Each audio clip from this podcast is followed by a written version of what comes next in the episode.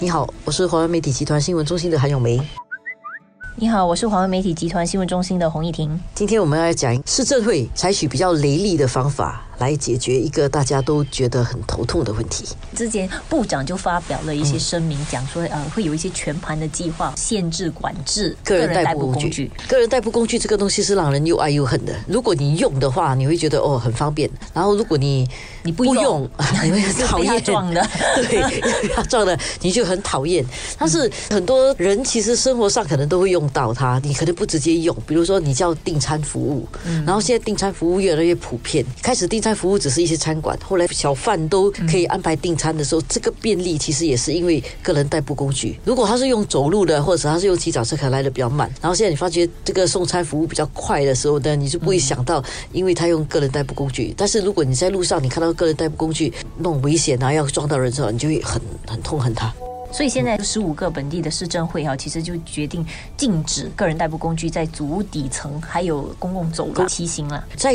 主屋公共走廊哈。禁止，我觉得是还是应该的，因为个人代步工具怎么讲，它的速度比较快，然后它其实它它需要一定的那个路径嘛，然后现在的走廊其实不是很宽，然后很多人走廊上也放东西，其实这个东西对很多人造成困扰的，而且如果你一出门的话，你一一辆个人代步工具跟过来，你可能会被撞到，所以它其实带来蛮多的危险，因为你的那个空间不大。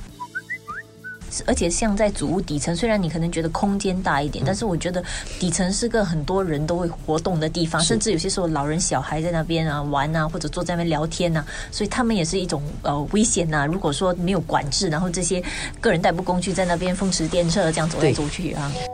不过你刚才讲的风驰电掣啊，我觉得这个东西是一个关键，因为其实个人代步工具不应该风驰电掣的，因为那个速度应该是。限制在比较缓慢的速度，尤其在人多的地方，跟这个本来就不应该是公路的地方，其实它它在一个共享空间里面，它本来就不应该鲁莽的。因为像我自己是骑脚车的，我每次去到有人多的地方，我就用很慢的速度，或者我是就是下脚是推车。嗯，然后即使你是骑人多的时候，你在公园连道上人多车多的时候，你也会用很慢的速度。但是很多人他不一定有这样的一种意识。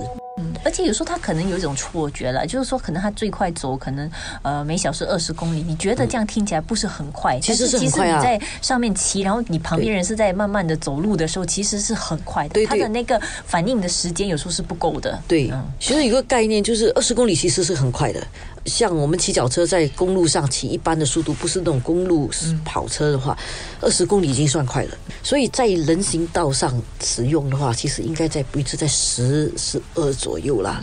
不应该超过的。因为你超过的话，真的会给他带来危险。然后再加上刚才讲的那个个人代步工具，通常它应该是电动的，它很安静，所以它走起来是没有声音的，可能会被它撞到了，你也不知道。